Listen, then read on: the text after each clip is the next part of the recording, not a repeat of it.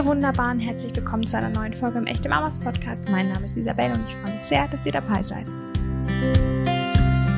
Unser heutiges Thema mag für die ein oder andere auf den ersten Blick vielleicht nicht sonderlich sexy klingen. Es geht darum, wie wir unsere Familienfinanzen planen können, wie wir uns finanziell auf ein Kind vorbereiten und wie wir unsere Geldangelegenheiten im Alltag und für die Zukunft möglichst sinnvoll regeln können. Ein unheimlich wichtiges Thema, das richtig viel Spaß macht, wenn man erst einmal in die Materie eintaucht. Da ich selbst aber sowas von keine Expertin bin, habe ich mir Katharina Bremer und Jessica Schwarzer zur Seite geholt. Katharina beschäftigt sich leidenschaftlich gern und beruflich mit Finanzen und auch Jessica kennt sich als Finanzjournalistin natürlich bestens mit dem Thema aus. Gemeinsam haben sie das Buch Finanzheldinnen, der Finanzplaner für Frauen geschrieben. Und wie in ihrem Ratgeber sind sie auch heute in unserer Folge bereit, ihre wichtigsten Tipps und Kniffe mit uns zu teilen, wie wir unser Geld nicht nur verwalten, sondern möglichst gewinnbringend nutzen können. Bevor es losgeht, hat der Sponsor unserer heutigen Folge noch einen Weihnachtsgeschenketipp für euch. Falls ihr auf der Suche nach einem Geschenk für eure Kleinen seid, das folgende Attribute mit sich bringt, garantiert nicht nach drei Wochen ungenutzt in der Ecke liegt, das nicht erst groß aufgebaut, sondern direkt unterm Tannenbaum bespielt werden kann das gleichzeitig die Kreativität fördert, dann werdet ihr garantiert bei Lego Duplo fündig. Bestimmt kennt ihr die bunten Steine noch aus eurer eigenen Kindheit. Mittlerweile gibt es aber nicht nur tolle Steinesets, sondern ganze Themenwelten. Vom Erlebnispark über einen Campingwagen bis hin zum Parkhaus mit cooler Autowaschanlage ist für jeden Kindergeschmack was dabei. Die besten Geschenkeideen findet ihr auf www.lego.com slash duplo. Liebe Jessica, liebe Katharina, wie schön, dass ihr als Finanzheldinnen heute im Echte Mamas Podcast mit dabei seid. Hallo. Hallo. Hallo. Ich habe vorweg schon ein bisschen angekündigt, ähm, dieses Thema ist äh, mir ein recht fremdes. Deswegen finde ich das so, so toll, dass ähm, ihr es auch mit eurem Buch schafft, das Thema Finanzen ähm, auch denen zugänglich zu machen, die vielleicht nicht gerade ein Fan von Zahlen sind. Wir möchten hier heute alle Familien ein bisschen abholen und denen ein bisschen ja, ein paar hilfreiche, praktische Tipps mit an die Hand geben, wie sie Familie finanziell planen können. Mir ist dabei sofort in den Sinn gekommen, dass viele, unter anderem auch ich, es generell schwer finden, über Geld zu sprechen. Ich finde, es stresst mich total. Manche finden es sehr unangenehm. Ähm, wie können wir überhaupt generell gut über Finanzen kommunizieren? Also ich finde überhaupt, dass man mal diesen ja, Glaubenssatz aufgeben sollte, über Geld spricht man nicht. Das ist irgendwie ein solcher Unsinn. Wir müssen ja über Geld sprechen, weil Geld ja wirklich auch wichtig in unserem Leben ist und man ja auch einfach viel damit finanziert. Man möchte gerne finanzielle Freiheit, finanzielle Unabhängigkeit erreichen. Man möchte sich ja keine Sorgen übers Geld machen müssen. Und ich finde es ganz wichtig, dass wir darüber sprechen, wie wir es jetzt im Podcast tun, aber auch im Privatleben. Ähm, wieso treffen wir uns mit Freundinnen und äh, reden über Politik, wir reden über Shoppen, wir reden über unseren Lieblingssport, wir tauschen uns darüber aus, wer der beste Arzt für dieses oder jenes Wehwehchen ist. Aber wir sprechen nicht über Geld. Ähm, und das finde ich, sollte man versuchen, irgendwie zu durchbrechen und sich vielleicht mal vorzunehmen, so einmal im Monat auch mal über Geld zu sprechen. Hm. Okay, ich glaube, dass oft so diese Hemmschwelle auch was damit zu tun hat, wie das Thema Geld in unserem Elternhaus, als wir selbst Kind waren, vertreten war. Für viele ist das nämlich in der Kindheit sehr negativ behaftet. Irgendwie war vielleicht ständig das Problem, dass kein Geld da war oder dass man sparen musste oder dass die Eltern oft über finanzielles gestritten haben. Was können wir tun, wenn von uns, aus unserer Erfahrung, finanzielles negativ behaftet ist? Wie können wir das äh, hinkriegen, dass wir dem positiv gegenübertreten. Katharina, was sagst du? Hm. Also ähm, ich habe das ähnlich erlebt. Also in meiner Kindheit war Geld nie ein Thema. Ähm, ich habe immer gehört, über Geld spricht man nicht. Und ähm, heute ist es eines meiner Lieblingsthemen. Um, vielleicht, weil ich auch dadurch ein bisschen neugierig geworden bin und drüber sprechen wollte. Nein, aber ähm, ich habe für mich ab einem gewissen Zeitpunkt einfach auch wirklich das entdeckt, was Jessica eben gesagt hat. Geld gehört in jedem Lebensbereich dazu. Und irgendwie muss ich mich halt drum kümmern und es ist ein Thema. Und wenn man dann mal anfängt, darüber zu sprechen, sich darüber Gedanken zu machen, dann merkt man auch, das ist ja alles auch gar nicht so wild und das muss auch nicht immer die beste Freundin sein, mit der ich darüber spreche. Es kann eine, eine gute Bekannte sein, ein, äh, der Nachbar, mit dem man ein gutes Verhältnis hat oder whatever. Also es muss nicht immer sozusagen die engste vertraute Person sein. Und wenn ich dann Schritt für Schritt mich an das Thema ran äh, traue, in Anführungszeichen, über unterschiedliche Themen spreche, bekomme ich auch so ein Bewusstsein. Und ähm, ganz häufig ist es ja auch so ein bisschen so, warum traue ich mich nicht selber an die eigenen Finanzen ran? Weil vielleicht ist da noch so das ein oder andere nicht ganz ideal. Aber ich sage auch immer, wenn ich ein Bewusstsein habe über meine Situation und weiß, was da ist, vielleicht auch beim Thema Schulden, dann schafft das auch eine Gelassenheit, weil ich kann es dann Schritt für Schritt wirklich angehen und ähm, dieses wirklich das aktive in die Hand nehmen von Finanzen, das hat mir einfach wirklich viel Freude gemacht und ähm, dann ist es irgendwann gar kein Thema mehr. Bei mir war es witzigerweise ganz anders. Ich habe als Kind schon unheimlich gerne äh, gespart. Ich habe ähm, unheimlich viel auch gejobbt, schon recht früh und allen Omas und Opas auch immer Geld aus den äh, Rippen geleiert und so unheimlich gerne eingezahlt. Und irgendwann habe ich angefangen, Zinsen zu vergleichen, bin von Bank zu Bank geradelt. Bei der vierten Bankverbindung hat meine Mutter dann gesagt, jetzt reicht's mal, die musste ja immer für mich unterschreiben. Und äh, bei uns war Geld aus einem ganz anderen Grund dann schon ein Thema. Meine Eltern haben sich sehr früh getrennt und da war ich drei oder vier, ja, und dann war das Geld halt manchmal auch ein bisschen knapper. Also ich habe früh gelernt zu sparen und ich habe auch früh gelernt, mit einem Budget umzugehen. Ich habe nämlich ein sehr hohes Taschengeld bekommen, mit dem ich aber alles Schulmaterial zahlen musste.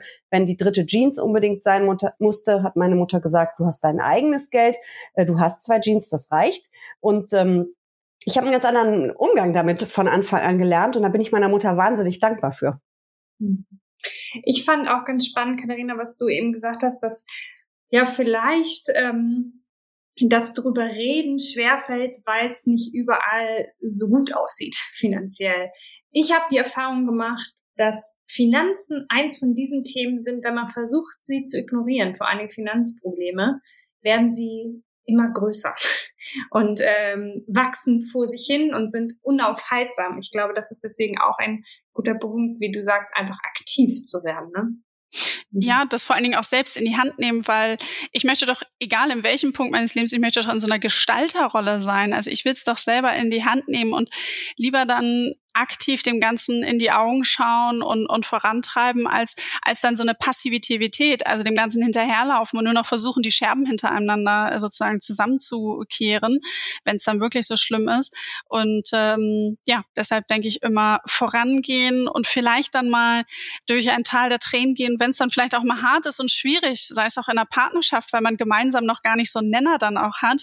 Ähm, aber man spricht das Thema dann an. Ansonsten kann es ja dann auch später dann mal zum großen Knall kommen, wenn man das gar nicht so anspricht und sich da auch überhaupt nicht einig ist. Mhm. Genau, wir wollen ja heute, gut, dass du das nochmal sagst, mit äh, über Partner oder mit der Partner, mit dem Partner oder der Partnerin darüber sprechen, weil das ist natürlich hier heute ähm, Ausgangspunkt. Wir wollen über die finanzielle Planung einer Familie sprechen. Allerdings weiß ich, dass es sich für viele falsch anfühlt, ähm, lieben Liebe und Finanzen ähm, ja miteinander zu verbinden, also das zu einem werden zu lassen, zum Beispiel als Punkt, keine Ahnung, Ehevertrag, wenn man mal ganz drastisch sein möchte. Wie ich finde das gar nicht drastisch, entschuldige, dass ich dich unterbreche, aber entschuldige, was tust du denn beim, beim Standesamt? Du unterschreibst einen Ehevertrag, nämlich den staatlich gesetzlich geltenden. Und dann hast du die Vorgaben, wenn es ums, um Trennung geht, wenn es ums Erben geht, die der Staat vor, ähm, vorgibt. Und du würdest doch mit einem Ehevertrag es nur individueller machen und persönlicher. Ich weiß immer nicht, wo da diese Kritik ist ähm, mit dem unromantisch. Also ich bin nicht verheiratet, aber Katharina hat das ja gerade in Anführungsstrichen hinter sich gebracht. Ja. Ich meine, es ist doch eigentlich Gestaltungsspielraum, der dir da gegeben wird mit dem Ehevertrag. Ich finde, das müsste man doch eigentlich positiv sehen. Okay, ähm, jetzt haben wir eben schon gesagt, es ist wichtig, mit dem Partner oder der Partnerin über Finanzielles zu sprechen. Wenn wir dabei aber feststellen, hoppala, wir sind echt, echt verschieden im Umgang mit Geld. Ähm, ja, wie finden wir so einen guten Weg, Katharina? Ähm, unbedingt Regeln aufstellen, also und weiter drüber sprechen, weil ähm, wir werden auch häufig gefragt bei Finanzhellern so, ja, welches Kontomodell sollen wir denn jetzt als Paar nutzen und was ist denn jetzt das Beste und wie sollen wir da unsere Budgets verteilen? Ja, so what? Es gibt da kein richtig, kein falsch. Es ist immer das richtig, was für einen als Paar und was in der Partnerschaft, was man da richtig empfindet. Es gibt ja die unterschiedlichsten Modelle. Man teilt sich die Kosten 50-50 auf. Man orientiert sich prozentual ähm, am Einkommen. Also ich spreche dann von dem Geld, was dann sozusagen für ähm, die gemeinschaftlichen Dinge ausgegeben wird. Es gibt aber auch das Modell eine oder einer für alle. Also dass es eben eine Person in der Partnerschaft gibt, die eben alle mit versorgt richtig ist, was man für sich da entscheidet und dann auch wirklich festlegt. Also das ist dann am Ende der wichtige Punkt, finde ich, dass man darüber spricht und sich klar ist, was man dann gemeinsam entscheidet. Ähm, ob das dann der Weg ist, den die Freunde dann auch so gehen oder, oder sagen, uh, wie macht ihr das? Das ist es egal, sondern ähm, in dem Punkt sollte man sich dann schon irgendwo einmal einig werden, gegebenenfalls Kompromisse auch eingehen, aber eben wichtig, dass es eben für beide Seiten äh, passt und vor allen Dingen auch drüber nachdenken. Das ist immer ganz häufig scheut man ja vor diesen Gesprächen, weil man dann irgendwie sagt so, ah, oh, das ist ja so unromantisch und ach, wir bleiben ja sowieso für immer zusammen. Ähm, und dass man dann sagt, ich, ich möchte mich so finanziell aufstellen, gerade dann als Frau, dass ich sage, wenn es mal so weit kommt, eben Thema Kinder, ich bleibe vielleicht dann doch eher zu Hause, dass es dann auch später eben noch reicht. So und so ist es ja, das ist ja häufig so ein bisschen die, die Anregung, warum man sich darüber unterhält.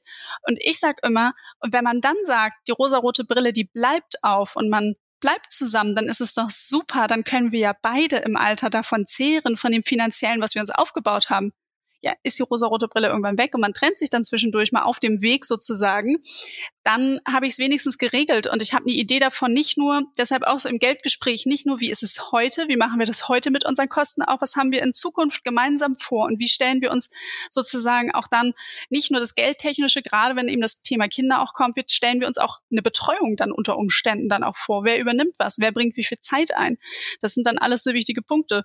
Und wirklich den Aspekt im Hinterkopf haben, wenn alles gut bleibt, dann äh, kann man ja gemeinsam von dem Ganzen, was man sich aufgebaut hat, wie auch immer, äh, dann auch beide zusammen profitieren. Ja, und wenn es schief geht, ist es ein Thema weniger, über das man sich streiten muss. Das kommt ja dann auch noch dazu. Hat man ja genug emotionalen Stress. Hm, das stimmt. Nun hast du eben gesagt, Katharina, ähm, dass man ein paar Regeln festmacht. Du hast aber auch gesagt, das ist natürlich sehr individuell, je nachdem, was zu einem Paar passt. Gibt es trotzdem so ein paar goldene Regeln, allgemeine Regeln, die es Paaren vereinfachen, die Finanzen zu regeln? Also definitiv sich dafür entscheiden, ähm, haben wir ein Gemeinschaftskonto? Wenn ja, was zahlen wir davon?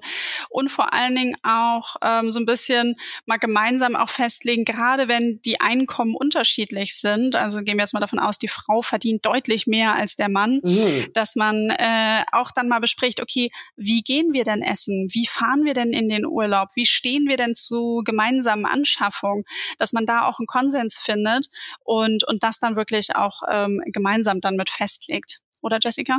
Ja, auf jeden Fall. Das finde ich total wichtig, dass man sich da äh, drüber unterhält und solche Dinge einfach mal bespricht, weil es gibt im Endeffekt sonst irgendwann doch Ärger und einer fühlt sich immer ein bisschen übervorteilt oder ja, also ich glaube auch, das ist ganz wichtig, einfach drüber zu sprechen und dann so einen Weg zu finden. Hm.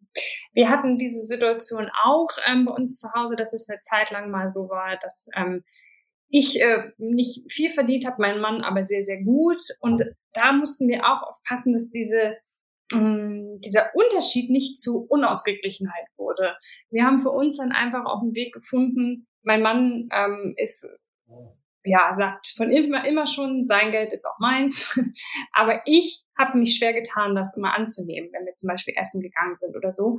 Und ich habe für mich festgestellt, dass es dann auch manchmal so kleine Gesten sind, in denen ich mich halt immer, auch wir sind schon ewig zusammen, 13 Jahre jetzt, also mich fühlt sich das ewig an, ähm, immer mich bedankt habe, wenn er zum Beispiel das Essen bezahlt hat. Also dass das manchmal vielleicht auch darum geht, Dinge nicht als selbstverständlich zu nehmen, nur weil der eine vielleicht mehr verdient, dass er dann gleich die Kosten trägt und so vielleicht sind auch so kleine Gesten manchmal gut, um da ein positives Gefühl zu entwickeln, oder? Aber das ist doch in jeder Beziehung so, oder? Das ist doch auch unter Freunden und Freundinnen so. Ich habe das mit vielen, dass wir so abwechselnd bezahlen und trotzdem ähm, bedankt man sich. Und also ich finde, das ist so eigentlich ähm, normal, oder? Ich finde das jetzt ehrlich gesagt auch gar nicht so schlimm und vor allen Dingen dieses Thema sich bedanken ähm, haben wir in unserer Beziehung im Alltag auch äh, ziemlich integriert. Ähm, wir haben jetzt zwar keine Kinder, aber irgendwie denke ich immer so, wenn das dann doch mal so sein sollte, finde ich es irgendwie schön, ähm, dass wir uns gegenseitig bedanken für, ähm, also ich schlafe zum Beispiel am Wochenende immer gerne noch mal eine Stunde länger oder ich liege einfach nur im Bett und mein Mann, der steht dann früh auf und geht einkaufen und dann bedanke ich mich halt, dass er eben den Einkauf besorgt hat. Andersrum ist es aber ähm, dann häufig so, wenn er irgendwie irgendwie zum Sport los muss und da gestresst ist, dass ich ihm dann halt seine, seine Tagesration an, an Essen zusammenpacke, damit er dann gestärkt äh, seinen mhm. Sport machen kann. Ähm, und, da, und da freut er sich dann darüber und bedankt sich halt auch. Und ich glaube, dieses, äh, ich glaube, das ist eher ein anderes Thema, diese Wertschätzung äh, gegenüber für, für eben auch die Kleinigkeiten im Alltag. Und trotzdem, ich glaube, was hilft, ist, sich immer wieder als als gemeinsames äh, als als Paar und auch als Team zu sehen. Und dieser Teamgedanke auch in der Beziehung wir unterstützen uns gegenseitig. Und ähm, von dem Beispiel was du eben gerade erzählt hast Isabella ist es ja auch wirklich da geht es dann halt sehr fokussiert um das Thema Geld. Ähm, aber am Ende tritt man ja eine Partnerschaft auf um auf Augenhöhe zu sein und ja auch irgendwie um als Team unterwegs zu sein. Mhm. Ja, ich glaube, es ist äh, eingehend, was wir da schon besprochen haben, dass das eigene Gefühl zu Finanzen, was mhm. damit oft eine Rolle spielt. Ne? Es ist wieder dieses über Geld spricht man nicht, ja. Das wird immer so ein bisschen abge weggeblendet und ähm, irgendwie versucht man um dieses Thema drum zu kommen. Und das ist in dem Fall dann wahrscheinlich auch so. Genau. Ich weiß aber auch, äh, dass man spätestens dann über Geld reden sollte, zumindest es sehr ratsam ist, wenn man ein Kind plant. Wenn ich wissen möchte, ob ich in meiner momentanen Lebenslage mir tatsächlich ein Kind leisten kann oder auch ein zweites oder drittes. Ähm, gibt es konkrete Faktoren, die ich bei dieser Planung berücksichtigen sollte, Katharina? Also bevor ähm, ich in die Planung gehe für ein Kind, ähm, habe ich immer wirklich nochmal so dieses Anliegen, ähm, bitte, bitte sprecht unbedingt schon vorher darüber, wer was verdient und wer sich vor allen Dingen auch wie eine Betreuungszeit vorstellt. Also es ist immer, äh, wer möchte äh, die Elternzeit wie machen, wer geht wie in Teilzeit. Ich finde, das gehört schon dazu, bevor ich gehe jetzt mal vom ganz klassischen, bevor ich jetzt meine Verhütung dann aussetze, weil wenn dann nämlich die Verhütung ausgesetzt ist und auf einmal sozusagen die Schwangerschaft schon da ist und ich dann sage, oh, wir sprechen jetzt mal überhaupt, legen jetzt mal alle Karten auf einen Tisch, wie viel verdienst du und äh, wie hast du dir das eigentlich vorgestellt? Da können Welten auseinanderklaffen und deshalb ähm, appelliere ich immer ganz stark dafür, mal vorher mal so ein paar Situationen durchzugehen und zu sprechen, auch vielleicht, was man so im bekannten Freundeskreis mitbekommt. Wie regeln die das? Wie finden wir das als Paar? Wie beurteilen wir uns das? Und auch wirklich, was will ich einbringen eben für die Familienplanung und für die Familiengründung? Ich muss da noch äh, ergänzen, äh, ganz wichtig finde ich auch wirklich wieder diesen absolut finanziellen Aspekt. Ähm, man spricht immer so schön von der Teilzeitfalle, in die wir ja gerade viele Frauen tappen. Ähm, ich verdiene weniger in der Zeit. Ähm, vielleicht bin ich für immer in Teilzeit, dann immer. Ich melde mich als Teilzeitmitarbeiterin häufig, nicht in jedem Unternehmen, aber in vielen Unternehmen heute immer noch von der Karriereleiter ab. Das ist so. Es gibt wenige ähm, Führungskräfte in Teilzeit. Äh, vor allen Dingen ähm, werden die nicht als Teilzeitmitarbeiterinnen Führungskräfte. Das ist immer noch äh, selten. Das heißt, ich muss da auch drüber nachdenken, was passiert mit meiner Altersvorsorge für den auch Fall, dass es vielleicht mal knallt wenn man sich trennt. Man sagt nicht umsonst, Altersvorsorge ist weiblich. Man geht davon aus, dass man in Deutschland äh, pro Monat eine Rentenlücke von 500 bis 1500 Euro hat die Frauen eher die 1500 Euro. Das können wir jetzt mal zwölf nehmen, dann haben wir die Jahressumme und dann können wir das noch, da sind wir dann bei ähm, 18.000 Euro und dann können wir das mal 10, 20, 30 Jahre wie lange wir halt leben dann später in Rente. Und das sind so Faktoren, über die muss man sich vielleicht auch mal ein paar Gedanken machen. Das muss man nicht auf Heller und Pfennig ausrechnen, aber vielleicht schon mal drüber nachdenken, dass man da auch einen Ausgleich schafft dann im Zweifel. Ja, genau, wirklich dieser Punkt. Ähm, wie stellen wir uns das vor? Wie können wir das finanziell wuppen? Wer will was einbringen? Was haben wir auch noch ähm, für Ziele, gerade eben dann vielleicht auch beruflich gesehen? Und dann eben auch gemeinsam sprechen, wie wollen wir uns Vielleicht ist es bis zu dem Zeitpunkt immer noch eher meine, deine Finanzen. Dann kommt aber wirklich so, wie stellen wir uns das als Familie finanziell vor und wie schaffen wir eben auch genau diesen Ausgleich. Und ähm, da eben zu schauen, okay, wie spätestens dann braucht man ja auch wirklich eine Regelung. Also wie, wie kann ich das dann in der Partnerschaft dann auch für mich regeln? Das sind dann ganz wichtige Aspekte. Okay. Ich finde den Aspekt, wie können wir das wuppen, auch wirklich sehr wichtig, ähm, weil natürlich äh, die finanzielle Lage in allen Familien unterschiedlich ist. Gibt es ähm, bestimmte Fördermöglichkeiten für Familien, denen es finanziell schwerfällt, sich ein Kind zu leisten. Ich habe beide den Kopf geschüttelt. Okay, warte. Katharina fällt dazu bestimmt was ein. Ja? Okay, dann wiederhole ich es einfach nochmal. äh, ich schreibe kurz die Zeit auf, damit wir das dann hier so rausnehmen. Moment. Hättest du jetzt auch drin lassen können mit dem Kopfschütteln. ähm, genau.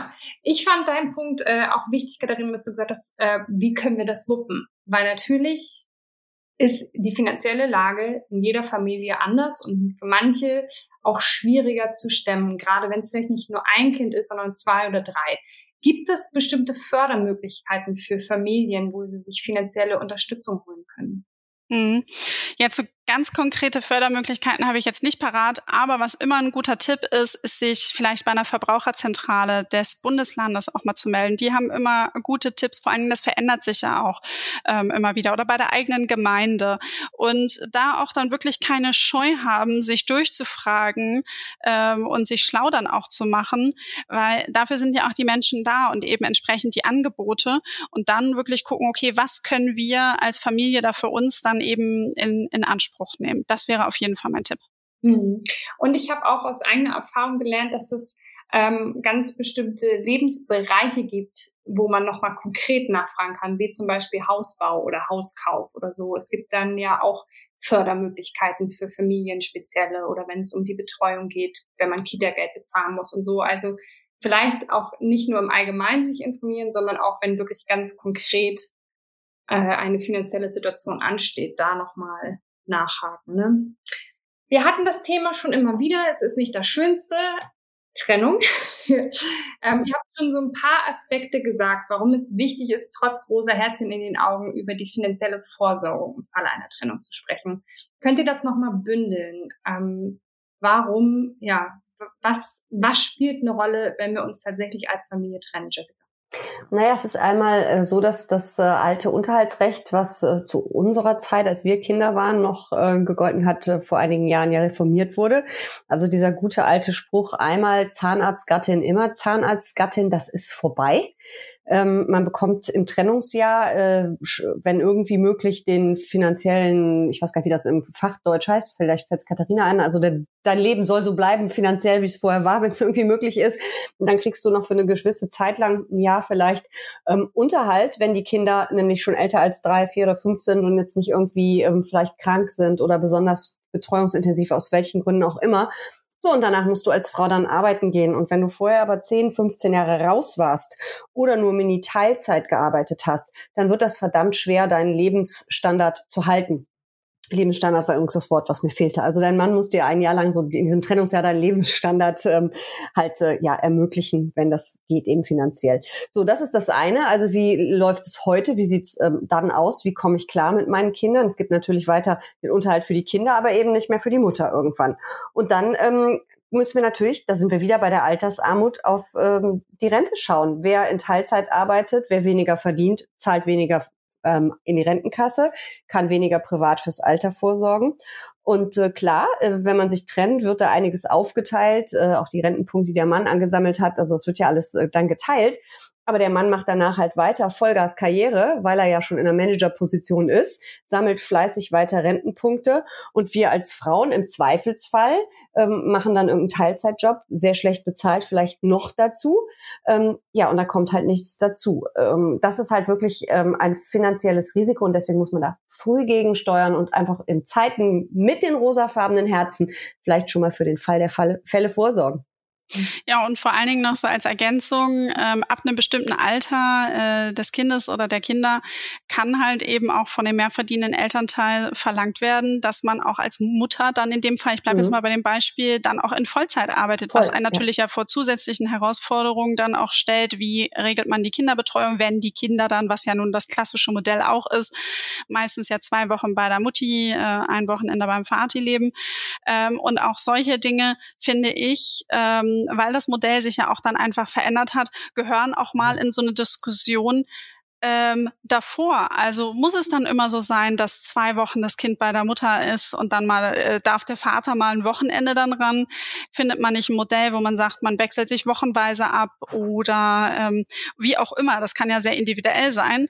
Ähm, aber aktuell nach diesem Modell ist es häufig so und das ist auch das, was ich im äh, im Umfeld dann doch erlebe, sehr, sehr viel dann auf den Schultern halt der Mütter dann auch lastet und dann natürlich eben auch gerade vor finanziellen Punkten ähm, eben auch der Spagat dann wirklich weitergeht. Hm. Ich glaube auch, also ich weiß auch aus meinem Umfeld, dass man äh, so die, den Unterhalt des Kindes oft noch so parat hat, da weiß man, das kommt, aber wirklich dieser Aspekt, dass man als Mutter dann irgendwann Vollzeit arbeiten muss, mhm. äh, vergessen viele. Also, dass man ähm, ja irgendwie tatsächlich aus finanziellen Gründen gezwungen ist, das zu tun, was natürlich bedeutet, man ähm, kann oft dem Mutter sein, wie man sich vorgestellt hat oder gewünscht hat, nicht gerecht werden, weswegen man wieder in eine neue Bredouille kommt. Ähm, ich frage mich, ob es ähm, einen Unterschied macht, ob ich verheiratet bin oder nicht. Sollten ähm, nicht verheiratete Paare mit Kind besondere finanzielle Maßnahmen ergreifen oder bleibt sich das gleich? Also du hast natürlich, äh, wenn du verheiratet bist, ein bisschen einfach vom Gesetzgeber ein paar andere ähm, Regelungen und äh, das geht mit Erben und so weiter los. Ähm, deswegen, ja, wenn man nicht verheiratet ist, kann man da auch mal drüber nachdenken, ob man den anderen absichert, vielleicht für den Todesfall oder so. Ne? Kann ja eine Menge schiefgehen im Leben. Vielleicht auch gerade, wenn man zusammen ähm, eine Immobilie kauft, äh, da sagt man ja bei Familien oft, wenn es so ist, dass es einen Alleinverdiener oder einen vor allen Dingen Hauptverdiener ist, gibt, dass man eine Risikolebensversicherung abschließt für den Fall, dass eben diese Person stirbt und das Einkommen weg ist, dass eben der Kredit getilgt werden kann. Und das kann man natürlich auch als nicht verheiratete Person machen, dass man sich da gegenseitig absichert. Und dann ist natürlich das Ding, ähm, gerade wenn wir jetzt nochmal vom Erben reden, ich kann ja natürlich meinen Lebenspartner, ähm, dem kann ich ja was vererben. Wenn ich das aber nicht regle, kriegt er halt nichts. Und das will ich, will ich ja wahrscheinlich nicht. Ich will es ja wahrscheinlich anders. Aber in der gesetzlichen Erbfolge sind eben nicht verheiratete Lebenspartner nicht bedacht. Dass das steuerlich hinterher dann immer noch ein Drama ist, weil die nämlich kaum Freibetrag haben, andere Geschichte. Aber also ich finde, auch da sollte man über Geld reden und auch da sollte man für Worst-Case-Szenarios Vorsorge tragen oder zumindest mal drüber nachdenken, ob man das möchte. Mhm. Und es gibt tatsächlich auch immer wieder so kleine Fallstricke, die einem selbst, wenn man sich äh, damit nicht auskennt, vielleicht gar nicht auffallen. Wir haben zum Beispiel gerade ein Haus gekauft und weil, hm, ich weiß gar nicht genau, wie es läuft, aber weil das äh, Kreditkonto über meinen Mann läuft, stand er zunächst alleine im Kaufvertrag. Und im Grundbuch wahrscheinlich auch, oder? Genau. Mhm. Wir sind verheiratet, aber trotzdem habe ich nirgendwo stattgefunden. Er hat es Gott sei Dank bemerkt und hat mich nachtragen lassen. Ähm, das sind oft so Dinge, also weswegen ich mir auch versuche anzugewöhnen, auch wenn ich Finanzen und das alles manchmal ein bisschen erschreckend finde, mir die Zeit zu nehmen, das Ganze in Ruhe, auch sämtliche Dinge durchzulesen, Fragen zu stellen, vielleicht mit jemandem drüber zu sprechen, der sich damit auskennt und so. Also ich glaube, wir sollten keine Scheu haben, uns Hilfe zu suchen und uns auszutauschen, ne? Katharina? Ja, vor allen Dingen auch nochmal, wenn man dann in so, jetzt bleiben wir mal bei deinem Beispiel, im Haus kauft, da so eine Finanzierung, die findet ja äh, in der Regel über Beratungsgespräche, auch intensive Beratungsgespräche statt aktiv dran teilnehmen und vor allen Dingen auch die Rolle selber so wahrnehmen, dass man die eigenen Fragen stellt und auch wirklich vielleicht reingeht mit der Frage, muss ich für meinen Teil hier noch was beachten? Also auch wirklich vielleicht aktiv danach fragen, weil dafür verdienen die Menschen ja auch ihre Provision, was ja auch ähm, äh, gut so ist, weil das ist ja auch ihr Lebensunterhalt dann. Aber ähm, das dann auch wirklich die Fragen dann auch mitnehmen, die einen dann auch beschäftigen und keine Scheu haben, die zu stellen. Also das ähm, finde ich ist immer auch ganz wichtig. Hm. Mm, gibt es Punkte, in denen Familien aus Nichtwissen beispielsweise ähm, mehr ausgeben, als sie eigentlich müssten? Wenn ja, könnt ihr uns da ein bisschen was zu sagen? Also ich glaube, das gibt es nicht nur bei Familien, sondern bei allen Menschen, wenn es um Thema Finanzen gibt, ähm, geht, weil ich habe mich ja vor ein paar Jahren, vor jetzt fast drei Jahren selbstständig gemacht und bin mal wieder durch alles durchgegangen, eben auch, weil ich gucken wollte, muss ich Versicherungsverträge etc. pp anpassen. Und wenn wir ganz ehrlich sind, den Ordner holen wir alle am wenigsten gerne aus dem Schrank, kommt irgendwie gleich nach dem Altersvorsorgeordner, glaube ich, kommt der mit den Versicherungen und es gibt ganz häufig ähm, günstigere Tarife mit höherer Leistung, weil eben auch unter den Versicherern ein ziemlicher Preiswettbewerb stattfindet. Also da alle paar Jahre mal drauf zu gucken und mal zu fragen beim Versicherungsmakler seines Vertrauens, geht das besser und vor allem günstiger, ist mal so die eine Sache. Und ähm, wo wir, glaube ich, alle häufig zu viel Geld ausgeben, sind dann eben auch äh, die Abos von irgendwelchen Zeitschriften oder Streamingdiensten, die kein Mensch liest oder anschaut. Ähm, ein Fitnessstudio, wo keiner hingeht, das ist, glaube ich, so der Klassiker. Mm, aber es ist eben wirklich so bei vielen Finanzverträgen, auch wenn es um den Handyvertrag geht, meiner war zum Beispiel total überdimensioniert mit dem Datenvolumen. Das habe ich nicht mal ansatzweise gebraucht. Aber Hauptsache, ich hatte den fettesten Vertrag. Da kann man dann schon sparen. Und ich glaube, das äh, gilt für jeden Menschen, nicht nur für Familien, aber wahrscheinlich für Familien mit äh, mehreren, also mehr Mitgliedern dann wahrscheinlich äh, noch potenziert. Mhm. Ja, und häufig gibt's ja dann auch eben die Familienangebote. Also mhm. gerade beim Handy, den Familientarif oder die, die Familienkarte. Bei Streaming-Diensten, äh, da teilen wir uns auch mit der Familie einen Account. Also, ähm, dass man da sozusagen dann die, die Vorteile auch nutzt und, und das ein bisschen auch stärker, stärker aufteilen kann. Und ähm, gerade bei Medien, äh, mir ist es letztens nochmal wieder aufgefallen, bin ich an so einer wirklich tollen Bücherei hier um der Ecke vorbeigelaufen. Da gibt's diese Toni-Figuren, die irgendwie auch wahnsinnig wahnsinnig teuer sind für die Kinder, kann man sich ausleihen. Also auch nochmal darüber nachdenken, was habe ich denn entweder lokal, was ich Secondhand kaufen kann oder was für lokale Angebote habe ich denn, ähm, um mir Dinge vielleicht dann auch mal ähm, zu leihen anstelle zu kaufen, wie halt eben bei der Bücherei, die auch mittlerweile die digitale Sachen verleihen, also ähm, wo man dann auch digitale Filme eben dann auch gucken kann. Finde ich auch eine schöne Sache. Finde ich total gut. Ich habe das nämlich ähm, in eurem Buch, was ich natürlich zur Vorbereitung ähm, mir angeschaut habe, nämlich da macht ihr auch nochmal darauf aufmerksam, einfach ja die unterschiedlichen Bereiche des Lebens einmal zu überprüfen. Also muss ich das noch so bezahlen? Gibt es bessere Alternativen, günstigere Alternativen? Und ähm, ja, wie du auch Katharina gerade mit den Toni-Figuren äh, wenn man sich dafür mal Zeit nimmt, kommt man ja auch auf Bereiche, die einem vielleicht auf den ersten Blick nicht sofort in den Sinn gekommen wären, aber die äh, langfristig natürlich irgendwie auf jeden Fall einsparen können. Apropos, ich finde ja, dass Sparen tendenziell nicht so richtig einfach ist. ähm, Gerade viele finden es schwierig, keine Ahnung, einfach Geld beiseite zu legen oder auf dem Konto zu lassen, in Sparschwein zu stecken führt bei vielen ja oft dazu, dass wenn man dann gerade mal doch noch mal so einen Fünfer braucht oder so, man da doch noch mal beigeht. Ähm, habt ihr generell Tipps, wie wir Geld gut anlegen, gut sparen können und wie wir eh so ein bisschen dieses Spargehen vielleicht entwickeln können, wenn uns das eigentlich gar nicht so liegt? Also in unserem Buch, du hast es eben angesprochen, haben wir so ein paar Challenges vorgestellt, äh, damit es dann vielleicht auch ein bisschen Spaß macht. Und was ich dann halt gut finde, wenn man sich selber mal so eine Challenge dann auch stellt, dass man sagt, okay, die der größte Teil der Summe, der kommt jetzt wirklich zu meinem Notgroschen, wenn ich den halt noch nicht aufgebaut habe. Notgroschen sollte so drei bis sechs Monate die Fixkosten decken können äh, und eben halt für Notfälle da sein. Oder wenn der schon angespart ist, dann auch wirklich direkt rein ins Depot und investieren. Aber ich finde es auch immer gut, dass man sich für einen kleinen Teil davon sich auch bewusst etwas gönnt. Also dass man bewusst sagt, ich gehe jetzt die Lieblingspizza um die Ecke essen, ähm, weil ich habe es jetzt irgendwie geschafft, Summe X anzusparen ähm, um sich das dann auch so ein bisschen vor Augen zu führen, weil dann muss ich sagen, macht es mir persönlich auch immer ein bisschen mehr Spaß oder vielleicht ist es dann äh, dann doch der der Zoobesuch mit der Familie, wo man sagt, okay, äh, das machen wir jetzt gemeinsam, weil man es eben dann geschafft hat, 500 Euro beiseite zu legen und das dann so ein bisschen in Anführungszeichen als kleine Meilensteine auch dann zu feiern. Wunderbar, ihr zwei. Ich danke euch für all diese Tipps und diesen Einblick. Ähm, wir sprechen gleich nochmal über ein weiteres Thema, was dann später nochmal im Echte Mamas Podcast erscheint, nämlich wie wir für unser Kind finanziell vorsagen können. Nun danke ich euch erst einmal für diese Einblicke und wünsche euch alles Gute. Bis danke dann. Gleichfalls. Katharina, bis dann. Tschüss. Tschüss. Also das war richtig schön viel Input für mich als absolute Laie. Super interessant und hilfreich. Ich hoffe auch ihr zu Hause konntet einiges an Inspiration mitnehmen und einiges an Ideen entwickeln, wie ihr vielleicht zukünftig mit euren Finanzen so umgehen möchtet. Ich hoffe, ihr möchtet unbedingt am nächsten Montag wieder einschalten, denn den echte Mamas Podcast, den gibt es wöchentlich und ich freue mich, wenn ihr dabei seid. Ich freue mich auch, wenn ihr uns teilt, supportet, kommentiert, abonniert, was auch immer euch einfällt. Bis dann, ihr Wunderbaren.